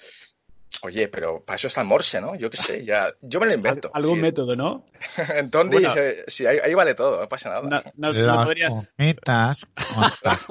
¿Ves? ¿Lo ves? Todos. Ahí tenemos uno, eh, tenemos aquí el programa. Carlos, venido al programa. Señor Omita, ¿todo nos da igual? Todo nos da igual. Esto me lo voy a guardar. momentazo, momentazo en tertulia de lo desconocido. Carlos, todo tuyo. Ya te paso el, corte. Por favor. para que lo utilices. Porque mira, no, no puedes eh, entrevistar a los sumitas, pero sí has tenido a Mazinger Z, ¿no? Hace poco, ¿no? Ese, ese, programa nostálgico, ¿no? Alfredo Garrido, el, el, el, que cantó, el que puso voz, que la gente decía que era Rafael, ¿no? Alfredo Garrido sí ha estado esta semana y, bueno, bueno, eh, llega, llega gente, gente potente también. Oye, que esto, en teoría, el 25 de junio termina Tony Today, porque se, se acaba la alarma. bueno, espera, espérate que Pedro Sánchez están ahí, van a, van a aumentar seguramente el, el confinamiento del estado de alarma, seguramente, para que tú hagas programas, no por otra cosa, ¿eh? Ya lo sé, sí, es mío. A mí, incluso hasta, Fernando Simón dijo, dijo, hay un momento en una entrevista, en una rueda de prensa que dijo que a España todo le da igual. Dijo, ¿ves cómo le gusta el programa él también? Fíjate. Y, mm, la última vez que hablábamos, eh, recuerdo que comentábamos que ibas a tener en el programa Pamies. Eh, ¿Algún eco, alguna, algún comentario, alguna polémica con respecto a esto o no? Bueno, a ver, eh, nos han llegado, pues, a ver, lo típico de todo, correos anónimos, que los anónimos, pues bueno, pues yo qué sé, a mí, a mí como si lo operan, yo qué sé, me da igual lo que me digan, ¿no? De, de todo. A ver, por un lado, sí, de que qué bien, qué, valientes por haberlos metido, pero tampoco, tampoco estamos vendiendo MMS nosotros, estamos dejando un micrófono a un señor que, que está plagado de, denuncias y que, oye, pues yo si un día critico a Monsanto o los chemtrails o lo que sea, eh, al día siguiente también me gusta recibir a este señor. O sea, no creo, creo que es coherente, ¿no? Las dos cosas, eh, que, que, dejar voz, ¿no? Que, que hablen, ¿no? Y, y es eso, que también, pero también es verdad que tú sabes que dentro del mundo del misterio, pues parece como que hasta nosotros nos hemos, eh, como, que te, como te diría, autocensura, sí, ¿no? exacto. Pues Censura previa que es la peor de todas. Exacto, es que yo creo que hay que dejarlo. Que, a ver, y, lo que dijo el señor, pues yo casi, casi hasta me daba ganas de, darle un abrazo, o sea, si llego a estar con él, porque estaba el pobre muy abatido, ¿eh? Aquel día, ¿eh? La, acababa de venir el, día, anterior de Lleida de presentar una denuncia a Alba Vergés, a la consejera de salud, ni más ni menos, ¿no? De aquí de Cataluña. Eh, imagínate cómo estaba el colega. Realmente tremendo el caso, ¿no? Y bueno, todo lo que se está moviendo en relación a esto, el MMS y todo la, bueno, lo que alguno denomina lejía, bueno, ya, ya hablaremos también tertulias eh, próximamente del tema. Pues Carlos, eh, muchísimas gracias como siempre y esperándote una próxima ocasión que será prontito, como siempre. Pues cuando queráis, ya lo sabéis, un placer. Recuerdo Muchas gracias. Saludos ¿eh? a todos, un abrazo. Un abrazo, buenas noches. Venga, adiós.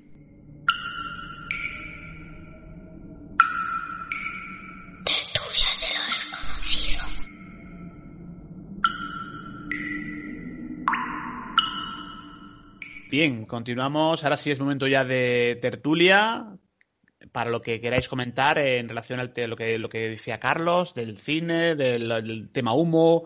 Eh, no sé, ¿quién se, ¿quién se anima? Mira, yo primero quiero, si me permites, Pedro, quiero hacer una aclaración. Te he dicho que antes el que emitía la señal herciana en código Morse fue un barco sueco. No, fue un barco noruego, ¿vale? Vale, que no se, nos, enfade, que no se nos enfaden los noruegos los suecos. Exactamente. Quería aclarar eso porque tenía el apunte mal. Y nada, eh, como se ha hablado también de JJ Benítez, decir que JJ Benítez reconoce al 50% cada cosa, ¿eh? Fraude, 50%, verdad, un 50% y un 100% a platillo volantes. O sea, partiendo de ahí, eh, pero creo que antes eh, David no me ha contestado las preguntas que le había hecho yo. No sé si me había contestado o se me ha ido. ¿Cuál, cuál, cuál pregunta? Sí, no, no sé si te había preguntado que desde 1934, que es cuando fue la primera expedición de. Ah, sí, que, hasta los años 50, que es cuando empieza todo su apogeo real, entre los años 50 y años 70, ¿qué pasó en ese momento? O sea. Sí, lo he dicho eh, antes. Pienso que. Sí, creo que lo he dicho antes, que pienso que muchos de los avistamientos que han habido todos esos años podían ser de humo, pero como la foto no se puede, no se ha tomado de abajo, quién sabe si, existe el símbolo abajo. Pero David, te pregunto una cosa. Si eh, recorrieron 14.000 años luz, según ello, a través de los pliegues en el espacio, dejaron aquí a la primera expedición humita ¿Qué hicieron con las naves? ¿Se volvieron para atrás? ¿Llamaron un Uber? No lo sé. Es que en algún sitio tiene que haber dejado. Porque no tienen que ser naves pequeñas. Para, para recorrer en el espacio 14.000 años luz, tiene que ser una nave acojonante. Digo yo, yo, no sé. Eso es como. ¿Cuántos avistamientos hay al cabo de un año? ¿Dónde están esas naves? Es que, claro, nadie lo sabe. Una, pregunta que lanzó a la tertulia, si os parece, compañeros. Eh, ¿Pensáis que con, la, con los tiempos, en la, época que estamos ahora, nos hemos vuelto más incrédulos y en aquella época la gente se lo creía absolutamente todo? Sí, yo pienso que sí. El problema es el exceso de información y la sobreinformación. Antes tú, por ejemplo, si eras, por ejemplo, de... Yo soy, yo soy nacido en los 80, ¿no? Tú, en la época de los 80, yo lo bajo mi experiencia, cuando querías conocer algo tienes que acudir un libro pero era un libro que publicaba una editorial. A día de hoy tenemos internet donde cualquiera puede hacer un programa de radio, hacer un podcast, hacer un programa de televisión, grabar vídeos, decir lo que sea, incluso hasta cualquiera hoy en día se puede gestionar el autopago de su propio libro. O sea, yo puedo decir ahora mismo que en un libro que yo contacto con Dios, con los ángeles y que soy un iluminado y lo puedo publicar no tenemos ese filtro que había antes, ¿no? Ese es el problema. Eso principalmente, por lo menos para mí, es un gran problema. Es que antes teníamos ese filtro por parte de editoriales, que no digo que el filtro fuera, bueno, ¿eh? ni muchísimo menos, pero me refiero a, que, a que antes habían ciertos tipos de libros muy concretos y muy determinados para hablar de ufología, hablar de fantasmas, hablar de psicofonías o hablar de la Atlántida, y ahora, hoy en día, cualquiera que tenga acceso a Internet puede hablar. Cualquiera me refiero a que hasta un chaval con 8 o 9 años, sin conocimiento ninguno de nada, puede tener un canal de YouTube y como le caiga bien a la gente, puede tener ahí 20 o 30 mil descargas. Ojo, y puede hasta vivir de ello. Y es lo que nos estamos encontrando con, con muchos youtubers, entre comillas youtubers, porque para mí son personajillos del misterio que viven de todo esto. Ya cambia la mentalidad. Ahora, le hablas a un adolescente de ovnis y se te ríe en la cara. O de fantasmas o de psicofonías. Lo sé por, por ejemplo, mi hijo que tiene 15 años y cuando le hablo de estas cosas se, se, se ríen. Y antes no, antes la magia. Ah, yo me acuerdo Iker Jiménez con 10 años ya estaba haciendo su primer informe ovni escrito, que creo que lo ha colgado en internet. Teníamos esa ilusión de, los platillos volantes que ahora, ya los chavales pasan. Pero sin embargo, sin embargo, David y, compañeros, las tareas conspirativas, las teorías conspirativas sí, sí han ido en aumento. Y hay mucha gente joven que sí la sigue, el tema Illuminati, el tema de los reptilianos. O sea que en unas cosas sí, el tema ufológico quizás no, está un poquito de capa caída, pero otros temas eh, tienen, vamos, una afectación tremenda. Diferenciando, ¿eh, Pedro? Fíjate, estás hablando de que el término ufológico a lo mejor no. Hay gente a día de hoy, canales de YouTube, que viven de vender todavía el tema de humo, ¿vale? Entonces, el problema está en que es muy fácil acceder hoy a redes sociales y crearte un perfil y ser esa persona que nunca has sido y que me gustaría ser, ¿no? Yo me pongo ahí como investigador, como que yo soy no sé cuántos y no sé menos, yo pongo lo que me apetezca en la red y ojo, como eso sea aceptable y luego yo cree mi ahí mi mi, pues bueno, mi grupo de, de mi redil, mi redil de ovejitas, que todo el mundo me diga que sí a todo, pues está genial y sobre todo si puedo vivir de ello. Eso es lo que hay que diferenciar, Pedro. Lo que hay que diferenciar es entre el que está aquí para ofrecerte algo de misterio, alguna, alguna investigación, sobre todo investigaciones personales, ojo, y luego hay que diferenciar el que está, simplemente por el hecho de que yo tengo que hacer cada X tiempo un vídeo, porque sé que esto al cabo del mes me va a reportar el beneficio económico que necesito. Es un tema muy complicado que si lo queréis lo podemos tocar otro día. Pero volviendo al tema, ¿no? El fenómeno de todo tipo, ¿eh? Es real. Hay muchos fenómenos, son reales. El problema está en cuando primero se acerca un investigador, entre comillas, investigador, porque abrimos ese abanico de chavalico joven que voy a ver qué coño pasa ahí, al señor mayor que lleva toda su puñetera vida con una libreta y un papel tomando datos y luego sacando conclusiones, ¿no? Cualquiera puede acceder hoy en día con esto del Internet a todo tipo de informaciones. Y lo peor, entre comillas, peor y lo bueno, pero claro, siempre tiene esa tilde ¿no? de, de, lo malo, es que cualquiera de nosotros podemos sacar una serie de conclusiones, ojo, sin haber leído un libro, sin haber investigado, sin haber hecho trabajo de campo y simplemente por el hecho de que, hoy estoy aburrido, voy a meter en tal programa y voy a decir que todo lo que han dicho es una mentira como un piano. Y todo el mundo tiene ese acceso a poder opinar. Claro, ¿cómo lo hacemos esto? Bueno, yo creo que la gente debería ser primero inteligente, luego eh, tener esa capacidad de raciocinio, que parece ser que hoy en día falla, y como bien dice David, ¿no? Como los chiquillos a día de hoy ya no se cuestionan, no se plantean, no investigan, no indagan, acceden directamente a Google, que es lo más fácil, y el día que no tengan Google, pues bueno, se volverán como hormigas cuando les tapan el agujero. Y sobre todo, y perdón que vuelvo a insistir con lo de David, me parece muy triste que la gente joven ya no se cuestione nada ya simplemente es de me pongo a jugar, me pongo a divertirme, me pongo ah, no, no, no tienen esa esas no sé cómo decir preocupaciones, es que tampoco eran preocupaciones, ilusión puede ser, ilusiones David muy bueno, ilusiones ese, e inquietudes. Ese olor a ese olor a, claro. a, a, ovni, ese es que la ufología añeja. Es la, inquietudes, David, que nos juntábamos a lo mejor de acampada un fin de semana y te quedabas cuatro horas mirando al cielo y cualquier cosita que se movía, ¡guau! te volvías loco. Eso dudo mucho que lo hagan los niños a día de hoy.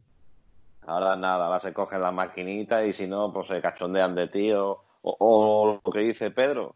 Ya le gustan más las conspiraciones porque como hay tanta conspiración y tanta mentira que nos están metiendo y más ahora en la televisión todos los días, así no me extraña que los chavales les dé ahora por conspiraciones. no me extraña. En fin. Eh, vamos a eh, Paco Granados, cuéntanos. estoy muy atento. No, de lo, que estáis hablando es verdad y los de estos, los programas estos que han sacado ahora vamos, nuevo, ya lleva un tiempo lo de editor de vídeo, ha hecho mucho daño también. Porque cualquier jode o cualquiera que sepa manejarlo más o menos, pues, pues te, te, inventa una historia que, que se la cree hasta más incrédulo muchas veces. Y hablando de este tema, recuerdo, no sé si me equivoco, me, me corregí, lo de la guerra de otros mundos. Creo que fue que lo hizo Orson Welles por radio, ¿no? Sí, sí, sí que, fondo, que, formó, que formó perdón, ese hombre y era una broma, era como un experimento social, es como reaccionaba la humanidad. Menos más que le dio por se suicidaba, ¿eh? se suicidaba y se mataba. Antes estaba Orson Welles y ahora está eh, JL. Entonces, claro, hay una diferencia, ¿no? Entonces, claro, haciendo una. No es lo mismo, porque también la, podría liar parda, como se dice, pero no es lo mismo. Por, por, eso digo que, menos mal que, que Orson le dio por decir que, que era mentira. Si no, pues imagínate si eso fuera seguido, si no le fuera dado por decir que era mentira, ¿dónde fuéramos terminado y creyéndonos todo? Pues ah, el caso yo, pienso que es una cosa así, lo que pasa es que con el tiempo se ha ido engordando y ha sido peor. Lo que decía antes era así muy interesante. Yo creo que esta que se ha socializado, ¿no? El tema este de, de la difusión por internet y digamos que eh, en, tiene aspectos muy positivos, pero otros también muy negativos, ¿no? Porque ahora, como, dice él, cualquiera puede hacer un vídeo y, oye, y hay gente que lo hace muy bien y muy serio, muy rigurosos, pero otros que venden auténticas motos y la gente las sigue comprando, ¿eh? Claro, por eso la, la, la, juventud hoy en día pues no se cree nada, pero hablando del mundo de, de los ovnis, el mundo de los fantasmas, el mundo de todo, todo el mundo te hace te hace montaje y te lo vende como real para subir su suscripción, para ganar dinerito con su YouTube. Y claro, pues hay jóvenes que dicen, bueno, ya esto es entre que son pasotas, porque son muy pasotas y ven lo que hay. Pues hay muchos que pasan del tema y, y, no tienen, como dice David, no tienen ilusión por esto porque cada vídeo que ven, pues es peor que el otro. Entonces, David Dorado, como, digamos, en el transcurso de, la, de esta charla, esta tertulia, has cambiado un poco la, percepción del tema del caso Humo o, sigues pensando en lo mismo? No, yo sigo pensando más o menos lo mismo. A ver, yo no quiero convencer a nadie. Lo que pasa es que este caso pues, lo he seguido desde que era bien pequeñito yo. Por eso estaba diciendo lo de ufología añeja. Y a lo mejor es el espíritu del niño que llevo dentro el que no, el que no me hace ver más allá.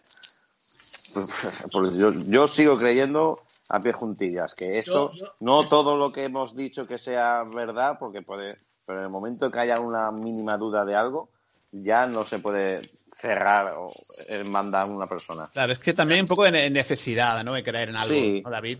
espíritu de niño, ya te digo, este ha sido uno de los casos que más me ha gustado a mí y a lo mejor no me deja ver más allá. Yo sigo creyendo en, en esto, sobre todo en la ufología, por supuesto, ya de las pocas cosas que ya creo, de las pocas ya que, me, que me, quedan por creer, y más un caso de estos que lo sigo yo desde que tenía 10 años o 15 años, y yo creo que va a seguir conmigo hasta que hasta que me muera. Bueno, y yo agradezco tu sinceridad, ¿eh? porque mira, yo pues yo creo hasta los Reyes Magos, o sea que imagínate. Ya, sí, sí, sí, sí, yo reconozco y, y, comprendo que el caso es muy absurdo y, puede llevar a la risa, si todo eso lo entiendo, pero por lo que sea este caso, y ya cuando sacó la chica esta el libro este nuevo, pues digo, joder, aún sigue el, candente el tema de humo, digo, un pedazo de libro de más de 600 páginas. Con, su vamos un montón digo. Dime dime. David permíteme que por muchas páginas que tenga un libro no no no, no quiere decir que, tenga la verdad ahí vale que tiene mucha información y sigue candente el tema. la, información que ellos quieren. Su, bueno no sé pero o su interpretación de lo que creen. Pero yo te hago una pregunta una pregunta David. Eh, si en una de las cartas escribieron que eh, los sumitas no interferían en, otros mundos porque interfieren en este, con cartas, llamadas telefónicas, que si hacen, yo qué sé, no, no, sé, la verdad. es eso que es contradictorio? O sea, no interfieren en otro mundo porque la ley cuántica les impide hacerlo y lo hacen. Pero mira, ahora que ha dicho el Granado lo de, lo de Orson Welles, joder, si quieres hacer un experimento, hostia, hazlo en dos o tres días no tanto tiempo y tanto y tanto para qué gastar tanto dinero y papel y, y fotito y tonterías haz un experimento como el de la guerra de los mundos y ya está todo tiene su porqué todo tiene su porqué y, las reuniones en la ballena alegre muchas veces iba la policía a la ballena alegre perdonadme un segundito ¿eh? no estos son partidas estos son partidas de ajedrez que se juegan y mientras que tú estás haciendo un movimiento ¿vale? Tú ya has calculado los posibles movimientos de tu contrincario. Esto no se hace de en cinco minutos y a ver cómo sale. Cuando hablamos de experimentos sociales, se está, nos referimos a que ya de por sí hay una persona, o persona entre comillas, ¿no? Hay un hijo de la gran puta que está calculando todos los movimientos posibles para tener calculados los movimientos correspondientes, ¿vale? O sea, esto no viene de, ni del por qué sí, ni de que está aburrido, y luego volvemos otra vez a, ojo, yo refiriéndome al tema de humo y palabras textuales de Jordán Peña salidas de su boca que se le fue de las manos. Imaginad que ahora mismo cogemos un día y nos juntamos y en vez de estar grabando nos ponemos como, como nos juntamos muchas veces en Skype y hablar y decimos, venga, vamos a hacer un experimento social, a ver hasta qué punto la gente se cree cualquier tontería.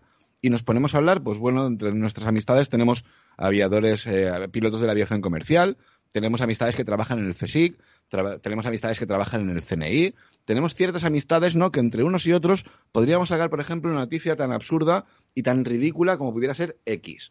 Imaginad que eso lo publicáramos mediante una página web, tuviéramos una serie de financiación que nos diera ese medio de poder comprar likes en YouTube, poder comprar likes en Facebook, que te sale a lo mejor por 15 o 20 euros tener 10.000 suscripciones o 10.000 likes y comentarios y demás, ¿vale?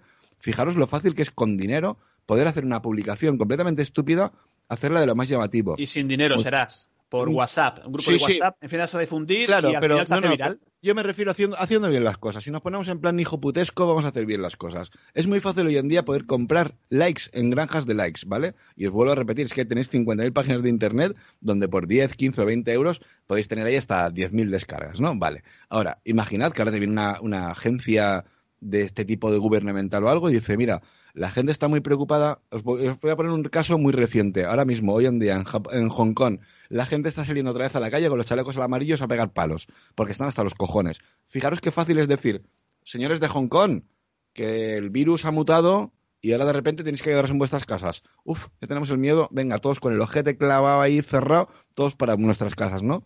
Fijaros qué fácil es implementar el miedo. Pero eh, volviendo al tema del, del fenómeno ovni, ¿vale? Es tan simple como coger y decir, no, señores, mira, es que eh, hay una agencia gubernamental que le interesa que la población esté muy distraída con lo que realmente interesa. Fijaros que cuántas respuestas se dan a cualquier luz que vemos en el cielo. que si es la Estación Espacial Internacional, que si es Venus, que si son los globos del proyecto Lune o si son los puñeteros satélites del Starlink de Elon Musk. Vale, ¿y qué hacemos con el poco por ciento que queda que nada tiene que ver con 60 satélites corriendo, ni con globos que los podemos. Todo esto estamos hablando de cosas que los puedes localizar con una simple aplicación en el móvil. Cualquiera con un mínimo de conexión a internet puede saber si lo que está viendo en el cielo es Venus, es la madre que te parió o simplemente es Dios que está mirando a través de un agujero. Me refiero a que si descartamos todo eso, queda un fenómeno. El fenómeno es completamente real. Ahora, cuando podemos demostrar, ya no demostrar, sino es que tenéis ahí las evidencias, que han habido ciertos fenómenos relacionados con el tema extraterrestre. La abducción de, los, de, los, de, la familia Hill, Batiberni Hill, eh, la abducción, por ejemplo, del cabo Valdés. Eh, si nos ponemos también, pues, como estamos hablando del caso Humo, Humo, fijaros qué nombre, Humo, no podía llamarse de otra manera, ¿no? Todo esto, si lo podemos demostrar, porque tenemos evidencias que existe un fraude por parte de ciertas agencias gubernamentales, ¿por qué vamos a seguir con el fenómeno ovni como, como nave espacial si lo que realmente estamos viendo no, no, se comporta como una nave? No tiene ningún sentido. Decía Michio Kaku que hace muy poquito estaba en un congreso de estos también de ufología, que hay que, hay que joderse, ¿eh? que acabe un científico y, demás en ese tipo de eventos, pero... En Barcelona, ¿no?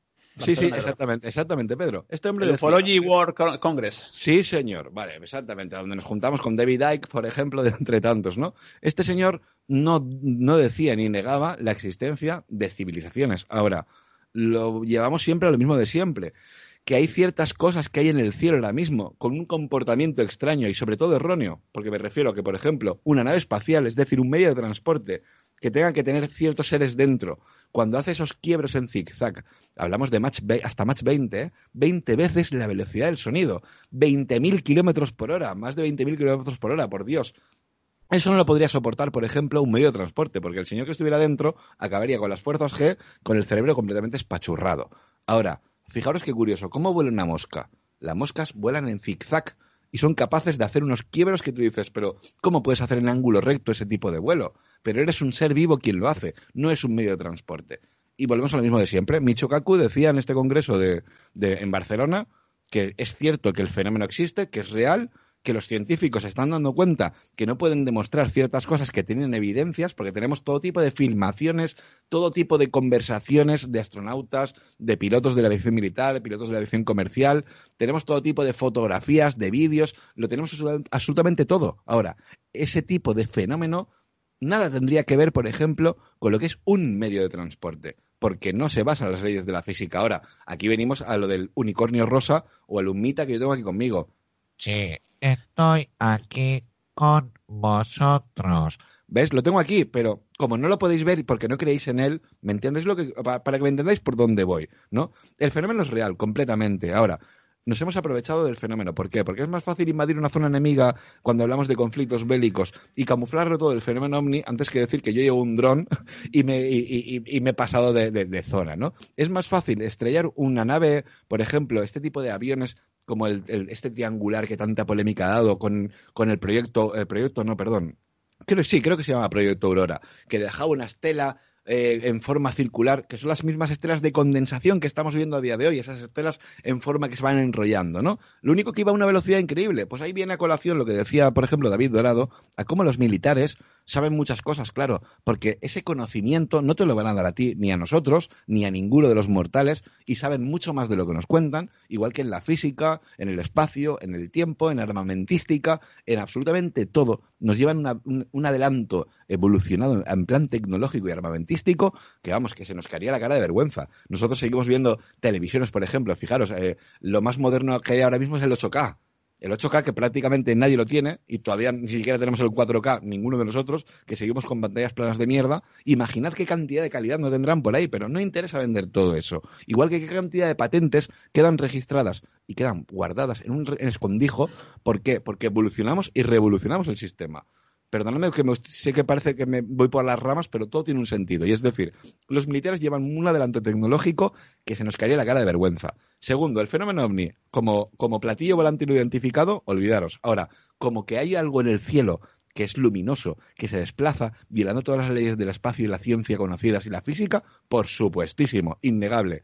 Ahora, temas como el humo, el caso de los Bati Bernie Hill, el caso del Cabo Valdés en Chile, o cientos casos que hay alrededor de todo el mundo, como por ejemplo, incluso, fíjate lo que voy a decir, el tema de 1947, cuando se estrella el ovni de Roswell, o incluso lo que decía Kenneth Arnold, la cosa varía tanto hasta el punto que en un principio los extraterrestres iban a ser azules y por un, un fallo de edición de imprenta se han convertido en verdes. Y todos pensamos que los extraterrestres son verdes. ¿Por qué? Por un fallo de imprenta y ya está. Y perdonando que me he ido un poquito por, por No, la- no te preocupes, serás. Y estamos entrando en la recta final. Hola, mi nombre es Anik y recomiendo a Eva Carrasco, pues ella hizo una limpieza energética en casa y ayudó a mí y a mi familia a poder seguir adelante y a quitar piedrecillas que teníamos en el camino, tanto en el terreno familiar, amoroso, económico y también en lo que respecta a la salud. Yo recomiendo a Eva Carrasco porque es una gran profesional y una excelente persona y muy efectiva. Yo, Ainhoa Muñoz, recomiendo a Eva Carrasco porque me ayuda a, tanto físicamente como en otros planos a estar bien. A raíz de escuchar vuestros programas, eh, yo dije, yo, yo quiero vivir también eso, ¿no? Quiero comprobar si realmente esto es verdad. Era una, una manera de comprobar empíricamente que todo lo que estaba escuchando en vuestro programa era verdad. O sea, comprobarlo y también ver que, cómo estaba mi casa, porque yo, de verdad, todo lo que había escuchado en los programas, dije, Dios mío, para mí era, me parece maravilloso lo que hace Eva. Hola, soy Eva Carrasco. Siempre digo que uno mismo tiene que intentarlo todo, pero cuando ponemos todos los medios y no lo conseguimos, hay que pedir ayuda. Si deseas un cambio en tu vida y que mejore, se terminen las depresiones, fracasos, discusiones, miedos y malestar en general, se te abran nuevas puertas, contacta conmigo. Te puedo ayudar. Nuestro objetivo es este. Créelo, créalo, crea tu vida con Eva Carrasco. Escríbenos a nuestra página de Facebook, Eva Carrasco Mediundidad, o llámanos al teléfono 936367816 y nos pondremos en contacto contigo. Lo importante eres tú, no lo olvides. Vamos con a hacer un- una última rueda. Vamos con David Dorado. Para ir concluyendo. Eh, No, piensa nada, que se yo- seguirá hablando del tema, sacando libros, eh, seguiremos haciendo tertulia. Yo creo que son temas recurrentes, ¿no? Que en- cada cierto tiempo salen, ¿no? Sí, ya te digo, yo a mí me- yo lo dejé aparcado, pero la chica esta sacar el libro, pues me ha llamado la atención, lo compré, lo, lo- lo leí y otra vez candente. Ahora, pues esto se irá olvidando hasta que se vuelva a sacar, pues yo no sé, un- algún programa o algún programa especial de cuarto milenio o yo qué sé, o otro libro de otra persona. So, ya te digo, esto va por, por modas. No, son temas sugerentes, pero yo creo que también por lo que decíamos antes, ¿no? Que la gente tiene esa necesidad de creer en otras posibilidades, ¿no? De vida, ¿no? Fuera de la Tierra, ¿no? Y oye, y lo de los sumitas en principio estaba todo muy bien hilado, pero luego poco a poco se fue, se le fueron cayendo las piezas, ¿no? De- del, del puzzle. Sí, ya te digo, yo el tema humo, yo veo que hay flecos ahí que no, que no, no tienen, hay cosas que no tienen sentido y por eso yo sigo creyendo, como, como, como creo en, yo, yo soy muy crédulo en, lo- en, la, en la ufología y voy a seguir creyendo. Ahora ver un objeto en el cielo ahora incluso tiene hasta menos gracia, porque como hay entre drones, entre aparatos modernos, pero antes en los años 80 o 90 te asomabas al balcón y veías algo extraño. No sé. Como dice Será que, que el ejército nos lleva tantos, tantos años de adelanto, le voy a hacer una pregunta. ¿Por qué ahora en tiempo de crisis, porque esto es una crisis mundial, no nos ayudan a, yo qué sé, por ejemplo, a llevar una cosa a un país si tienen tantos adelantos? Nos podían ayudar, no a sacar una vacuna, porque eso ya es medicina, pero no sé, por ejemplo, llevar mascarillas a otro país en cuestión de cinco minutos. Si, tan, si tantos años nos llevan de adelanto, ¿por qué no lo hacen en una crisis mundial como la que estamos viviendo? Dinero, tema, tema- es muy fácil, tema de Pregunto. dinero. Que, pues, fíjate mira, eh, hablamos, por ejemplo, que ya podemos disponer de armas a día de hoy psicotrónicas. Es decir, un arma que donde yo no te voy a hacer ningún daño físico que yo lo pueda ver, pero te voy a anular tu cerebro, tu, tu corazón o simplemente cualquier cosa de tu mente, ¿no? Armas psicotrónicas, están ahí. Te puedo, simplemente con sonidos, puedo hacer que tus tímpanos revienten y no tengo que estar disparándote. Ahora, ¿Cuánto vale eso? ¿Y cuánto vale, por ejemplo, el que yo tenga un escudo antimisiles como tiene Israel, donde por segundo lanzan, no sé son, no sé qué salvajada. Os recomiendo que veáis unos vídeos en YouTube que son cojonudos. Escudos antimisiles de Israel. Y tú solamente estás viendo ráfagas. Ráfagas, todo de, de, coño, de unos bicharracos, de unos obuses, de por lo menos eran del calibre 64, por lo, no sé, o del 40 mínimo, ¿eh? Y eso está lanzándolo, eh, son escudos antimisiles. Cada bicharraco de esos que está lanzando, y me refiero que van miles por minuto, pues vale una pasta.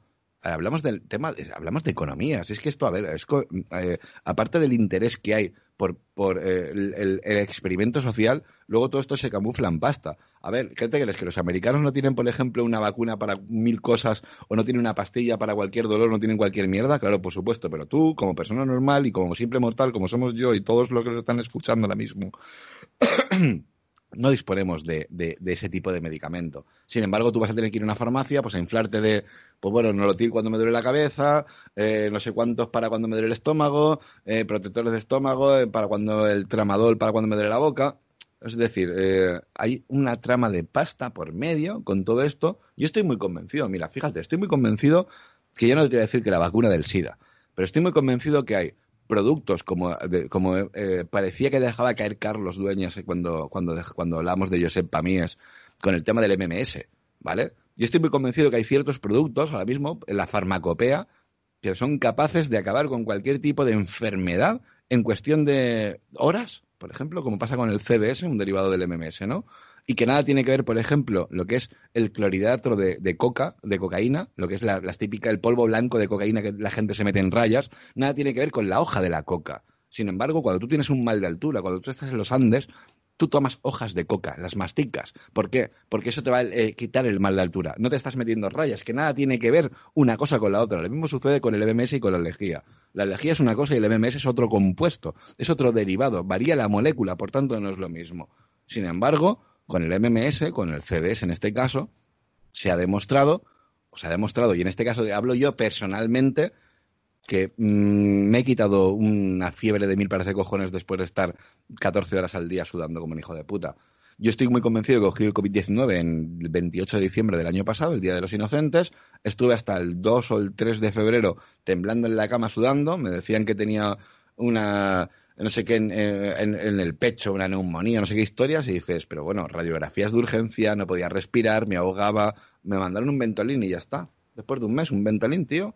Y sin embargo, cuando pasan unos meses y me vuelvo otra vez a notar las mismas consecuencias, una tos muy seca, me costaba respirar, me levanto encendido en fiebre, me quito la camiseta y chorreando de sudor, y por la noche me tomo el CDS que lo tengo ahí en la nevera, que me lo, me lo pasó Jacinto, que es un gran amigo de este programa, me lo pasa Jacinto, me tomo cuatro, cuatro, no, seis gotitas de CDS en un vaso de agua y al día siguiente me levanto como nuevo. Sigo X días haciendo el protocolo y a día de hoy no he vuelto a caer otra vez en fiebre. Pues claro, hay muchas cosas que no interesan, David. Y de ahí viene el tema de la pasta. Si yo cojo y saco un, producto que simplemente con cuatro gotas te vas a curar de algo que tengo que venderte 50 fármacos, 50 visitas a un especialista, el que tú estés pagando un seguro eh, privado y demás, claro, hablamos de pasta, ni más ni menos, ¿eh? De verdad, es que esto no es, no es otra cosa que puñetero dinero, tío. Bien, pues David, muchísimas gracias por proponer el tema. De verdad que ha sido. A vosotros. Aunque es un tema polémico, pero yo creo que al oyente todavía le, le gusta oír estos temas, ¿no? De hablar. Sí, habrá poco le gusta. Ot- Otra gente dirá, bueno, pues guste. dirá que somos unos chalados por tratar y proponer estos temas, pero bueno, yo creo que todavía, pues, tratándolos adecuadamente y en este caso con posturas encontradas, pero oye, que luego el oyente que extraiga las conclusiones eh, que él quiera, ¿no? Que, que se informe, sobre todo Ya que se informe, ¿no? Y muchísimas gracias, Sí. David, de verdad. A vosotros, un abrazo. Hasta la hombre. próxima. Gracias. Bien, pues seguimos para despedir, en este caso, a Miguel Navarro. Bueno, eh, yo es que he estado escuchando aquí sobre el tema de las mascarillas, que por qué no las llevaban en cinco minutos. Y yo me pregunto si son seres muy inteligentes y muy avanzados a la tecnología, ¿a qué mierda van a utilizar, va- van a tener que llevar mascarillas? Y si a lo mejor a ellos no les hace falta ni mascarillas. Es que vamos a ver, mascarilla es algo primitivo, ¿vale? Pienso yo que es primitivo, porque esa tecnología, ese, esos seres tan avanzados, me extraña a mí que vayan con mascarilla. Eso es lo primero. No sé, y cuando lees cosas como que fabrican computadoras de cristal de titanio, pues yo pienso en la película de Superman cuando entra en la cueva y tiene sus pies, su, su- de cristal, o sea, su cristal Sí, de la, la, ahí, la kriptonita, ¿no? la kriptonita, exactamente, que está ahí y hace tipo computadora. Es que son cosas que te hacen pensar. eh, Es que no. Y luego escuchas como a, a Francisco Contreras o a David Sentinela cuando dicen que, que sospechan de que la KGB son los posibles creadores de humo y que la CNI lo que hacía era un experimento sociológico. Entonces, cuando tú escuchas a esas personas que dicen eso, escuchas mm, incoherencias como, por ejemplo, eh, no, interfe- no- no interferir en, la, en, en otros mundos, ¿vale? Y sí que interfieren mandando cartas con su sello y todo, joder, es que, no lo sé, es que si son telepáticos, ¿para qué mandan una, una carta? Y encima son tan torpes que a los 12 años ya pierden la voz. Joder, pues menuda inteligencia. De verdad, es que avanzan a peor. O sea, porque se supone que tiene que mejorar, pero si pierden algo, no deben de ser muy avanzada esa especie. Vamos, digo yo, es mi opinión personal, ¿eh?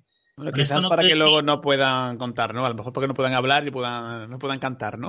¿Quién Eso sabe, como, sordo- eso como, al mu- como a ese que es un chivato y le cortan la lengua para que no hable. Joder, es que, es que, es que, es que encuentro tantas incoherencias y ojo, no digo que no crea en ser a lo mejor más inteligentes que nosotros, eh, ojo. Que puede ser lo que dice Serás, seres vivos que, que lo que tú te crees que es un objeto volador no identificado es un, es un ser vivo luminoso que lo que hace es, pues, no sé, pirular por, por nuestro espacio como le viene en gana. Pienso yo que es así. No sé, es que, mira que yo creo en cosas de estas, pero es algo que se me ha atragantado, de verdad. Estuve viendo muchos vídeos. Se me ha atragantado, porque son incoherencias, son un mogollón de cartas que no sé dónde llegaban a, a- a qué, con qué, con qué fin era. No, de, de- de- de un montón de gente que se reunía en la ballena alegre en el bar León para hacer tertulias y tomarse una cerveza o Y de repente te llega un iluminado como yo y te hace cambiar por completo el concepto del fenómeno ovni. Hay que joderse, ¿eh? Hay que joderse. Bueno, no, no, no, voy a, no voy a preguntar, pero bueno. es que un cabronazo de. Bueno, solo voy a hacer una pregunta, Miguel. Eh, contesta hasta donde puedas. Eh, los artilugios, ¿van bien o no? Los cacharritos. Van de putísima madre, Vale, perdón vale, por la no te- expresión, pero van que te cagas, cada vez mejor, que no se lo acabo de decir a Serás. Van impresionante. Muy bien, va muy bien, va Voy a preguntar más para no adelantar. Tengo, tengo, no- pero, pero- perdona, Pedro, tengo aquí un mensaje. Tengo un, mira, me, te- me está diciendo aquí, mira, se va a poner aquí Lumita. Pedro, no formulen preguntas. Bueno, si me lo hizo Numita, yo, vamos, yo, vamos. pues, Miguel, seguiremos, yo seguiré preguntándote o preguntándoos y bueno, Pero cuando- sí, eh, quiero decir que sí, que, que está, que la- está en prueba, va, está todo, todo esto lleva un proceso de Que, mejora. escúchame, que, que, que, que- de qué más ibais a- íbamos a hablar o algo. No, Sí, verdad, que ya estoy hablando de Corre, corre, un, Demasiado, demasiado. vamos un estúpido venga. Nada, despedimos a, a Miguel Navarro. Miguel, muchas gracias, ¿eh? Como Bueno, siempre. Nada, Hasta la próxima. Un saludo, un abrazo y bueno, me ha encantado. Lástima que en vez de ser una horita no sea dos horas. Bueno, ha sido más, ha sido. No, llevamos ya hora, y cuarto casi, ¿eh? hora, hora y cuarto, un poco más, ¿no? O sea que Que no en está, vez no está mal. de. Bueno, si, yo me tiraría aquí hablando dos horas y tres horas sobre el tema, ¿eh? O sea, que si un día te Seguiremos, atreves, seguire- seguiremos hablando, eh, ¿eh? Seguiremos hablando. pues nada, un abrazo y ¿eh, nada, un saludo a los oyentes de este programa. Compañeros, buenas noches. Un abrazo. Entonces, vamos con Paco Granados para última reflexión y, de- y para despedirte, Paco. Y que nos cuentes, bueno, si tienes alguna novedad de lo que estás haciendo ahora últimamente. Bueno, sí, yo, bueno, yo primero dar enhorabuena a Saray y a, y a Miguel por ese proyecto que está, que ya nos enteraremos algún día, ya nos enteraremos. Tiene que ser bueno porque se le ve la cara de ilusión que tiene. Pero bueno, ya, ya enteraremos todos. Se ha Y- juntado, Paco, el hambre con la gana de comer. Cuidado, ¿eh? que son, se han juntado dos, que peligrosos. Además que sí, además que se ha gustado, bueno, sí, sí, sí, como se, como hay el dicho, no Dios los cría. Sí, sí, ellos, se- ellos se y juntan. ellos se sí. juntan. Pues, pues nada, hablar sobre lo del tema que hemos estado hablando hoy, que se va a seguir hablando durante muchos años. Lo que me, me ha parecido curioso es que el cine no se haya fijado en esta historia, porque la historia se las trae. Se las un, trae. un director puede hacer una muy buena película de, de esto. que es lo Sí, que porque me de todo el tema este de humo yo, lo- yo lo, veo, lo veo más para tema de, de novela, de cine, de serie, más sí. que realmente, más que porque si rascas un poco al final te das cuenta de que hay muchas cosas que no se sostienen, ¿no? Y rápidamente te das cuenta que, aparte de que él reconoció que era un fraude, el, el señor Jordán, pero que no se sostiene por ningún lado, ¿no? no se sostiene. Además, pues, podría ser un buen final como el de los serranos. Al final, pues descubre que, que esto es mentira y es que esto es un sueño o todo algo, ¿verdad? Podría Sí. ser enfocado de esta forma. Y nada, y yo pues sigo con, con lo mío, sigo con mi asesino en serie, que tiene en tarea también, que eso se lo tenía que haber llevado los, los humitas estos. Y, y ahí Eso sí, que da, seguimos. eso sí que da miedo, ¿eh? Eso sí Eso que da sí miedo. da miedo y eso sí está entre nosotros. El otro día veía una película, fíjate, veía una película, disculpa Paco, de, de- sobre la- el tema de la vida de Ted Bundy, ¿no? Ajá. Este asesino en serie que mató a tantas mujeres y que tenía que gozaba de. Bueno, pues eh, realmente era, oye, un latino. estás probando un poco al tema español y latino, un Latin lover. Era, era un. Vamos, se la llevaba de calle. Y, y luego incluso ya sabiendo la- las la- todo lo que había hecho, todo lo que había cometido, pues la- le seguían mandando cartas, le seguían adulando. Pedro, le seguían- eso, perdóname, Pedro, eso pasa hoy en día con el tema de Marta del Castillo. ¿Cuánta gente, no? ¿Cuántas chicas Sí, sí. están escribiendo? Ah, no me acuerdo el nombre de los Bartolos estos, pero les escriben cartas, ¿eh? Emocionadísimas y demás. Que dices Al Miguel Carcaño, esta gente, dices. Exactamente, Miguel Carcaño. ¿Cómo puede ser que haya, hayan niñas que de repente le escriban a este señor?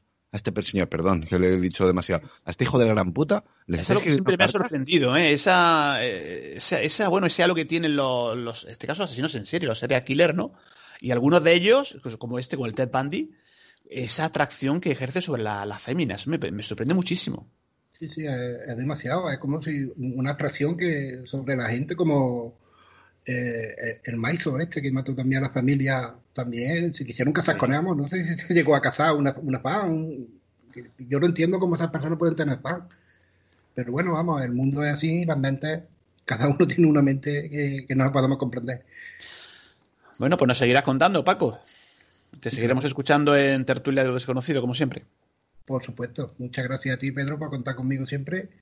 Un saludo a, a Sara, a David y a Miguel, que han estado hoy aquí, a mi tocayo Paco y a Eva y a todos los oyentes. Estarán en el próximo programa. Muchas gracias, Paco, ¿eh? Hasta la próxima. Venga, a ti. Terminamos con Seras García, director de Enigmas al Descubierto, que imagino que, bueno, pues eh, como igual que le pasa a Carlos Dueñas, igual que nos pasa a nosotros, siempre intentando pues eh, conseguir entrevistas, eh, invitados interesantes para el programa, ¿no, Serás? Y sin parar de grabar, sí. ¿eh? En breve estará con nosotros eh, Oscar Fábrega hablando de Dios ha vuelto, hablando de estas religiones entre comillas chorra, como puede ser la religión maradoniana o la cultura Rambo o la cultura, en este caso, por ejemplo, el tema de los alienígenas ancestrales, ¿no? Bueno, de entre tantas cositas y, finalizando, porque no me quiero extender mucho con el, con el fenómeno humo, el fenómeno humo, ya de por sí la propia palabra lo dice y, y es, va a ser muy simple. Humo, humo, ya está. Ahora, eh, lo que decías de, de Miguel Navarro, mira, yo sé que a lo mejor se me puede ir mucho a la olla y que tengo, no sé, en mi cabeza mil pájaros y lo- todo lo que tú quieras, pero fue decirle a Miguel, en cuestión de dos horas, ¿eh? lo que se me pasaba por la cabeza y en menos de cuatro horas ya teníamos un prototipo por medio. O sea que lo que decías de Miguel, que es un fenómeno de todo esto de lo que te puedas imaginar, Pedro, te puedo asegurar que te quedas muy corto, porque para entenderme a mí hay que tener cojones. Ahora, que me entiendas a la primera y que me consigas el prototipo y desde entonces estemos ya hablando y tratando el tema, me parece increíble, de verdad. Inteligentes como pocos. Pues de ahí saldrá seguro algo importante y esperemos contarlo aquí en tertulias, por supuesto. De hecho, dalo por seguro, no te preocupes que, que lo hablaremos. Y nada, y decirle a la gente que, que no nos crea con el fenómeno ovni, fenómeno humo, fenómeno contactado extraterrestre, que presten aten- atención a lo que he comentado del- de lo de Brillon en el año 77 en la BBC de Londres, para que entiendan ¿no? cómo se ha ido experimentando con la sociedad, que sepan lo que es de verdad el Cabo Valdés, ¿no? la experiencia de Cabo del Cabo Valdés, una abducción de la CIA, literalmente abducción de la CIA, también como pasó con Batty Bernie Hill o como pasó con otros tantos supuestos abducidos que no fueron abducidos por seres extraterrestres, sino fueron sometidos a experimentos sociales.